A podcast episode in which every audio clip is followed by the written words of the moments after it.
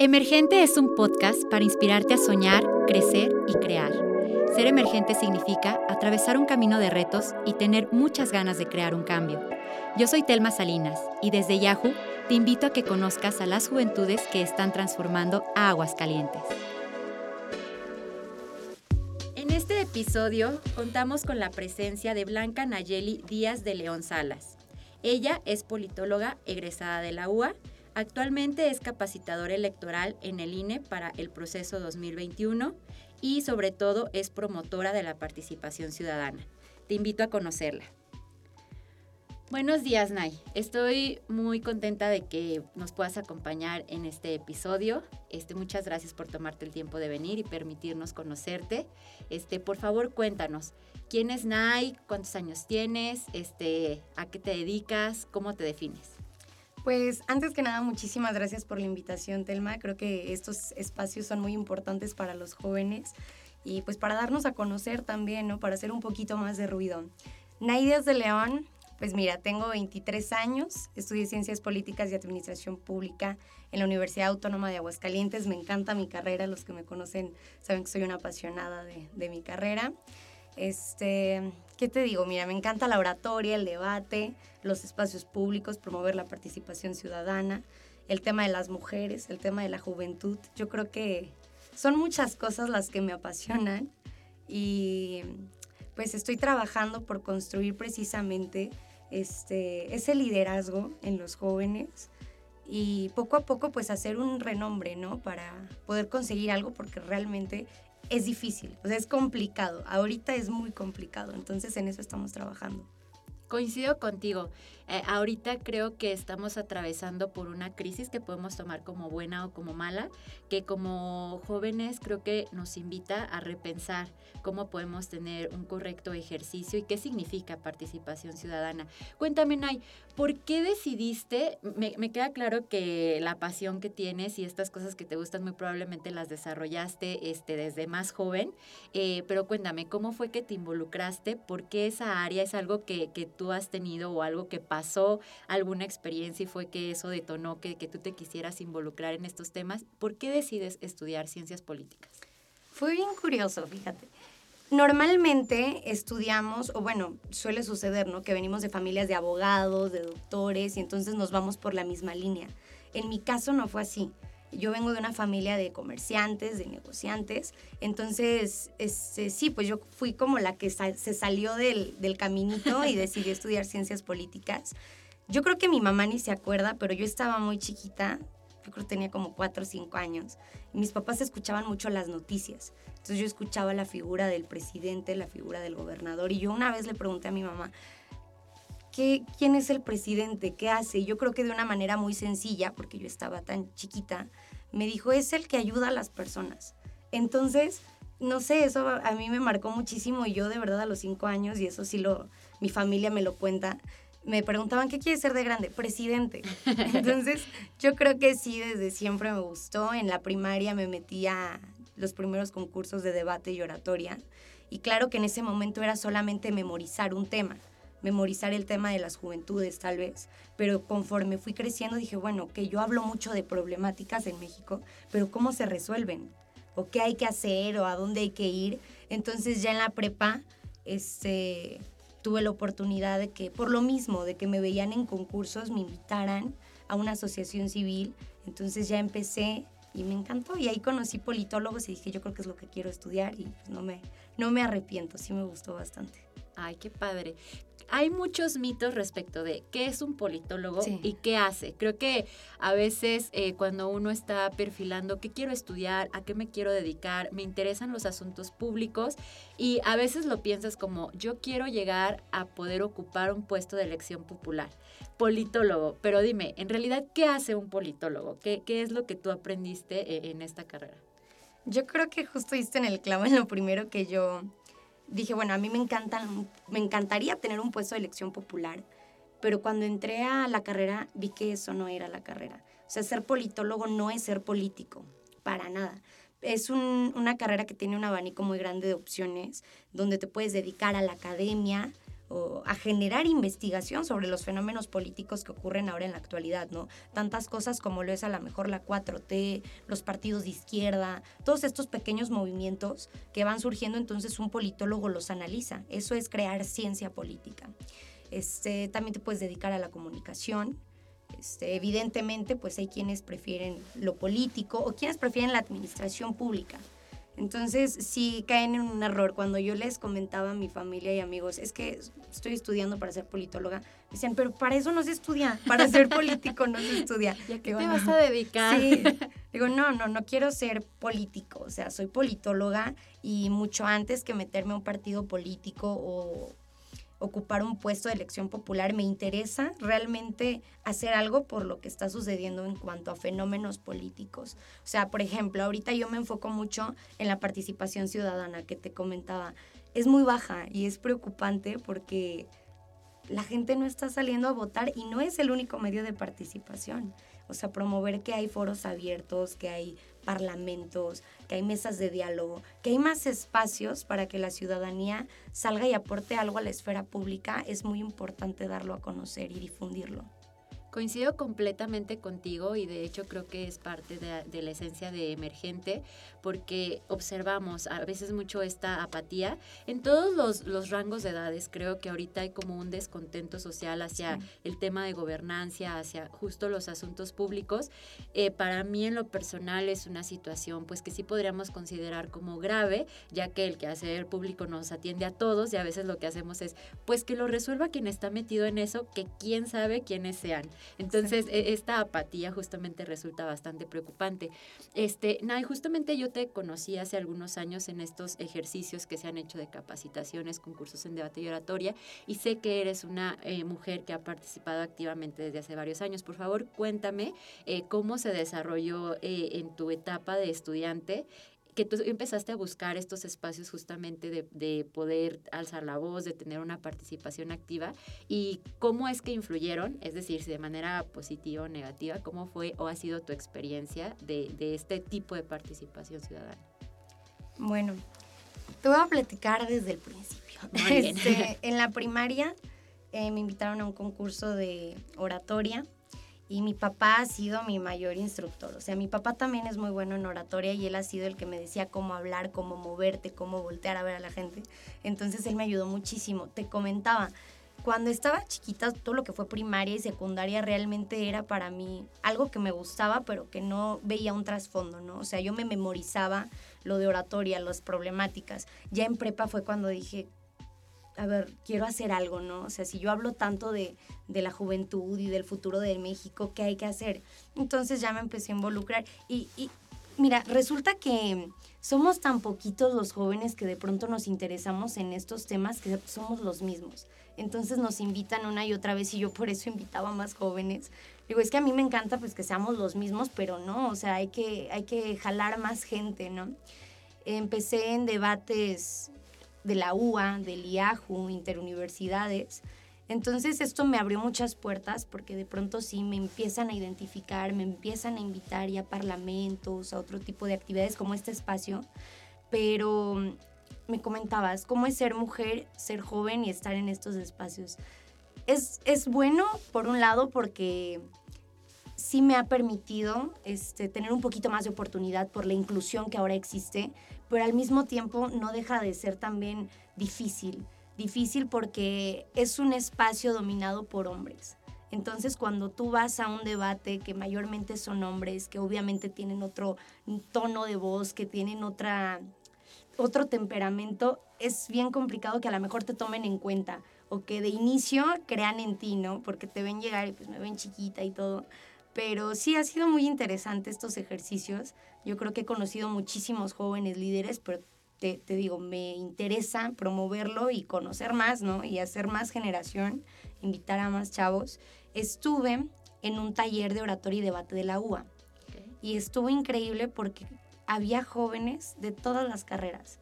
O sea, jóvenes de enfermería, jóvenes de matemáticas, jóvenes de carreras que ni siquiera son de ciencias sociales y humanidades y me, decía, me decían, me interesa aprender a hablar, em, aprender a expresarme, porque no es únicamente para saber y hablar de política. O sea, la oratoria y el debate y el compartir ideas y el tener esta capacidad y esta herramienta tan poderosa como lo es la palabra para llegar a un acuerdo es súper importante en cualquier área de tu vida. Entonces eso me ha llenado gratificantemente, ¿no? Conocer más jóvenes y que, que les interesen estos temas. Creo que es una de las cosas más bonitas cuando estás sumergida en el medio, la calidad, la capacidad y las ganas de hacer este, y si es necesario transformar de las personas que conoces. Este, hay dos preguntas. ¿Cómo has logrado superar los retos eh, que, se han presentado como en tu caminar hacia la construcción de una participación activa y en, y en, la participación política, como decíamos, siendo mujer y siendo joven? Y la otra es, para ti, ¿cuáles son las características que podrían definir a un joven que quiere participar en los asuntos públicos y a uno que no? Muy bien. Mira, los retos son bastantes y vienen desde casa. Este, a mí cuando te comentaba que quería estudiar ciencias políticas, la misma familia es como, no te van a dejar llegar, es, es complicado, son los mismos, ¿para qué te metes? ¿Para qué vas? Entonces ese fue el primer reto que yo enfrenté, decirle a mi familia, eh, es lo que quiero, espero que me apoyen y lo voy a hacer, ¿no? Ya lo aceptaron, ¿me entienden? Si me apoyan. este, el segundo reto, pues, yo creo que es buscar un espacio. Mira, cuesta decirlo, pero hay que decirlo. La política lamentablemente ha sido cuestión de compadrazgos, de dedazos, del conocido, y es muy difícil llegar cuando no tienes familia política o no creciste en el ambiente. O sea, eso es muy complicado, que te tomen en cuenta, que realmente te inviten no nada más a la foto, sino a participar y que realmente reconozcan en lo que puedes aportar. Es muy difícil. O sea, ahorita yo no estoy en ningún partido político, te comentaba, estoy en una asociación que se llama Nosotros, que es un movimiento que busca eh, regenerar la democracia, pero desde la ciudadanía. Porque ahorita los partidos, bueno, son una cosa complicada. No, no decimos que no sean importantes, porque son el medio para llegar a un fin. Si quieres estar en un espacio de poder, evidentemente tienes que eh, agarrarte o ser parte de un partido, pero como te comentaba, ya no, ya no vamos a llegar a un partido y hacer lo que nos digan. Hay que llegar a decir que están haciendo mal y entonces nosotros proponerles, ¿no?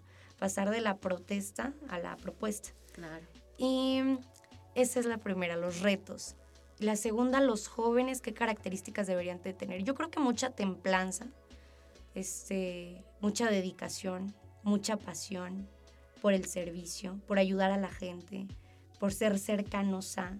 Yo, por ejemplo, ahorita soy capacitadora, asistente electoral y estoy en contacto con la ciudadanía, pero me gusta. Y hay jóvenes que yo veo que realmente no les gusta tanto este contacto, ¿no? Digo, bueno, creo que todos los jóvenes son buenos en algo. Creo que todos tenemos un talento, pero hay que identificarlo y hay que desarrollarlo y trabajarlo. Entonces, los que sí les gusta a lo mejor los espacios o la esfera pública, no hablo nada más de partidos políticos, ah, de asociaciones civiles, de movimientos, de parlamentos. A los que les gusta estar en la esfera pública deben tener estas características. Deben tener un, gusto por el servicio social, este, por ayudar, por ser perseverantes y también por hacerlo un poquito por gusto, porque, porque muchas veces pues, las asociaciones civiles no, no traen una remuneración, o sea, sí es gratificante, pero económica no. Entonces, sí, yo creo que un joven a lo mejor que, que no le gusta tanto es el servicio social o estar en contacto con la gente, pues a lo mejor no, Fíjate que yo lo pienso mucho como un privilegio porque justo, yo creo que el 90% del activismo y de la construcción de participación ciudadana este, efectiva y eficiente es por amor al arte, ¿no? Sí, y es, porque por amor al arte. dentro de, de tu esencia está esta importancia de decir, es que el bien común es lo más importante que podemos tener porque indirecta y directamente mejora nuestro, nuestro entorno de vida, ¿no? Y, a nosotros como sociedad. Este, y, creo que el privilegio recae en que nosotros podamos hacer cosas porque nos gustan y no porque nos pagan por hacerla. Porque a veces, y, lo hablo desde un privilegio, creo que no todos eh, podemos hacerlo. Probablemente estamos muy programados a que solamente estamos permitidos hacer cosas que tengan una remuneración económica porque necesitamos vivir y pagar cuentas y conforme más vas creciendo y entrando a esta etapa de adultez en la que dices, sé que soy responsable de temas que se resuelven o que es necesario el dinero, creo que vamos perdiendo la libertad de poder ser quien somos y hacer cosas que nos llenan y a mí la verdad eso me parece lamentable. Este, y es por eso que disfruto tanto este, interactuar y conocer gente que, puede permitirse esta, esta libertad y que la goza y la defiende. Este, Nay, me habías contado que estuviste en un parlamento juvenil o, cuál fue el ejercicio legislativo en el que participaste ahí con, con tema de juventud. En 2019 fui al Parlamento Juvenil en la Cámara de Diputados. Creamos una ley este, que se llama la Ley de Juventudes, donde precisamente buscamos que fuera integral, que atendiera las causas de los jóvenes de todo el país, porque veíamos que el sur tenía problemáticas que en el norte pues no se veían, ¿no? Y viceversa. Entonces eso fue muy interesante porque conocí pues la perspectiva y la, la necesidad de tantos jóvenes de expresar lo que sus estados requieren. Ese fue uno y estuve en el Parlamento 2020, pero fue local, aquí en el Congreso del Estado. Y en ese hablé sobre la mujer, el papel de la mujer en el trabajo. Este, que sí, si bien ya nos incluyeron en, en más oportunidades laborales, sigue siendo difícil porque no nos dejan de lado el que tenemos que atender el hogar. Hablé sobre eso y estuve en un foro abierto en 2020 también aquí en el Congreso muy curiosa esa experiencia porque me dijeron, fuiste a regañar a los diputados. digo, no, no los fui a regañar. Fui a decirles, a comentarles cómo se hace un foro abierto. Porque hablaban de que era una inclusión de ciudadanos y yo vi a puros servidores públicos. Entonces yo empecé mi participación con eso, ¿no? De, a ver, si vamos a hacer un foro abierto, entonces vamos con el ciudadano de a pie, porque a lo mejor no conoce los tecnicismos, pero te aseguro que conoce mejor que nadie las problemáticas de su colonia. Entonces, en esos tres este, espacios es, son, son en los que he estado y he defendido un poquito, te digo, mis ideales, ¿no? Que es participación, la mujer, los jóvenes. Y cuéntanos, o sea, si las y los emergentes que nos escuchan de repente están interesados en este tipo de ejercicio, ¿cómo es que se puede participar en ellos? Qué importante. Mira, creo que falta un poquito de difusión pero sí hay que estar al pendiente. Año con año hacen parlamentos eh, locales y nacionales. Entonces hay que estar pendientes de las convocatorias. Por ahí pueden buscar en las redes sociales, en Facebook, si buscan Parlamento Juvenil Consultivo, eh, les debe aparecer el del año pasado o el de este año y ahí estar pendientes de la próxima convocatoria. Eh, te piden requisitos como un ensayo del tema que tú quieras defender, un punto de acuerdo, una iniciativa de ley este, un pequeño video y entonces ya seleccionan a los jóvenes de cada estado. Este, me parece que de aquí de Aguascalientes en el Parlamento del Senado seleccionaron tres. Para el de Cámara de Diputados también me parece que fueron dos nada más. Pero sí es estar pues pendiente de las convocatorias y apasionarte por un tema, ¿no? Defenderlo y pues ya tener la oportunidad que es increíble. O sea, poder llegar a la Cámara de Diputados y ver que crear una ley no es tan sencillo o sea que hay varias aristas que atender y que evidentemente cuando creas una ley esto trae consigo resultados, pero muchas veces trae consecuencias tanto buenas como malas. Entonces esas consecuencias malas hay que atenderlas otra vez y crear otra ley o una política pública para resolverlas. Es difícil, pero como jóvenes fue una experiencia padrísima porque nos dimos cuenta que no todo es la edad, ¿no? Es Eh, hay muchos diputados y senadores, lo vemos en el Congreso, por ejemplo, aquí del Estado, que tienen años en los mismos puestos. Y no es tan complicado hacer una difusión de una buena ley. Entonces, yo creo que es importante como joven ir a vivir la experiencia para entonces poder pedir cuentas, ¿no? De, a ver, ya lo hice y no es, sí es complicado, pero no es imposible. ¿Qué están haciendo, no?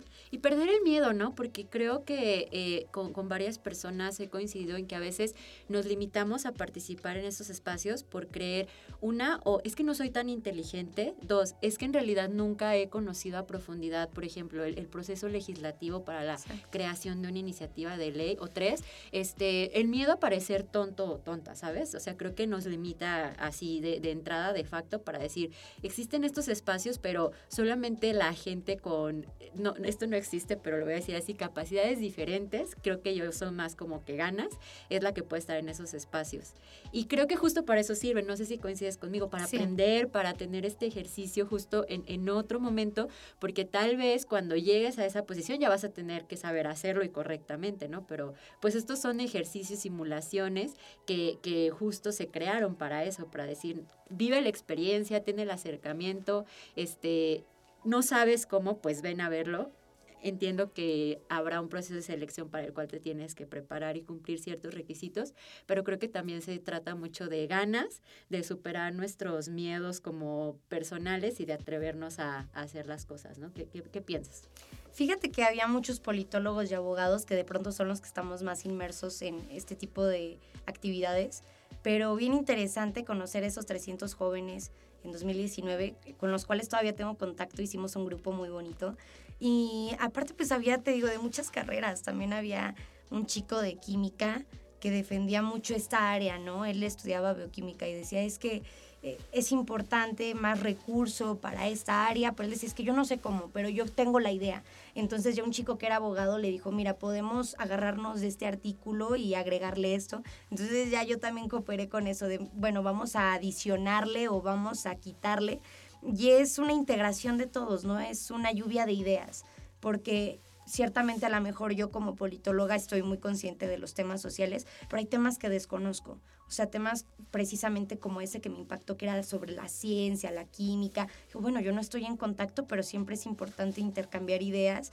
Entonces ya el chico llegó con su idea y entre todos formamos algo muy padre, ¿no? Ya una ley bien estructurada con su idea, pero que en la cual todos participamos. Entonces, sí no es necesario conocer a profundidad el, proceso legislativo porque es complicado. Es nada más o llegar con muchas ganas de aprender y de participar y disfrutarlo porque es, es muy padre. Ah, qué bonito. Sí, fíjate que justamente ayer vi que ahorita está abierta una convocatoria para el Congreso del Estado para un ejercicio justamente de, de, propuesta, creación de una propuesta de iniciativa de ley para las juventudes del Estado. Entonces, pues ojalá se, se animen a, participar emergentes. Este, Nay, si tuviéramos aquí este, la lámpara para pedir los deseos, para ti, ¿cuáles crees que serían los elementos para poder incrementar la participación ciudadana? Y la activación de las juventudes o para combatir la apatía que existe ahorita? Híjole, pues yo creo que de inicio reestructurar los partidos políticos. Hemos, yo creo que perdido la fe y la apatía es precisamente por eso, ¿no? Por cómo se han trabajado los partidos políticos. Yo creo que reestructurarlos sería eh, un buen inicio. Dos, también incluir verdaderamente a las juventudes. Suena cliché, pero somos una tercera parte de la sociedad. Y en el Congreso, si volteamos a ver cuántos jóvenes hay, no es una tercera parte. O sea, ni siquiera hay jóvenes en el Congreso. Entonces yo creo que eso, incluirlos realmente, escucharlos y darles una buena oportunidad y valorar su trabajo, ¿no? Este, porque luego te agarran como el becario, como, ay, bueno, este, este. tú, ponte para la foto para decir que estamos incluyendo juventudes. No, yo creo que realmente hay muchas cosas buenas que aportar de, de parte de las juventudes. Y tres, pues híjole, yo creo que la educación cívica es muy, la cultura política es muy importante. Yo creo que sí se, mira, para un cambio de ley es necesario un cambio de mentalidad. Y para un cambio de mentalidad, evidentemente necesitamos apoyarnos de la educación. Entonces, empezar a educarlos desde niños este, es muy importante, que conozcan que es un diputado, que es un presidente municipal, un gobernador. Es súper importante que empiecen a detectar en qué distrito vivo, en qué sección voto. Son cosas que parecen sencillas, pero la mayoría de los ciudadanos no las conocen. Entonces yo creo que esas tres sí, reestructurar los partidos, más participación a los jóvenes y más educación política para conocer eh, y participar más ¿no? en estos espacios. Coincido contigo, eso sería este, un escenario bastante idóneo. Eh, Nay, para despedirnos, dime cuál es tu consejo para las y los emergentes que nos escuchan y que como tú tienen este, un amor por México, tienen pasión eh, por el ejercicio político y que en realidad tienen pasión como ciudadanos y que se quieren desempeñar en estos espacios. Pues es complicado como joven meterte a un tema o a un espacio dominado mayormente pues por adultos que ya tienen años en estos espacios, ¿no? Em, es difícil meterte a un lugar donde la gente ya de inicio te dice no te van a dejar llegar, no te van a dejar ser, son los mismos. Entonces yo creo que es perder el miedo, ser, te digo, muy perseverante y muy eh, constante en lo que quieres conseguir, en tus ideales y no dejar que un partido o que otras personas cambien tu visión de lo que es la política. Creo que si algo no te gusta, bueno, pues entonces hay que decir cómo se hace o demostrar cómo se hace. Entonces yo creo que eso, un joven que quiere participar tiene que ser consciente que es complicado, pero que no es imposible y que si más nos sumamos, pues resulta más sencillo. Somos muchos jóvenes, entonces si más empezamos a sumarnos, pues esto sería mucho más fácil. Muchas gracias, Nay. Pues ya, ya, ya le escucharon, somos muchos y es momento de ponernos las pilas. Este, Nay, muchas gracias por habernos acompañado, por compartirnos de ti, de tu experiencia. De nuevo me dio muchísimo gusto este, poder conocer más de ti y gracias por haber estado aquí. No, gracias a ti, Telma. Espero seguir en contacto y encontrarnos después en otro espacio. Con mucho gusto. Nos escuchamos en el siguiente episodio.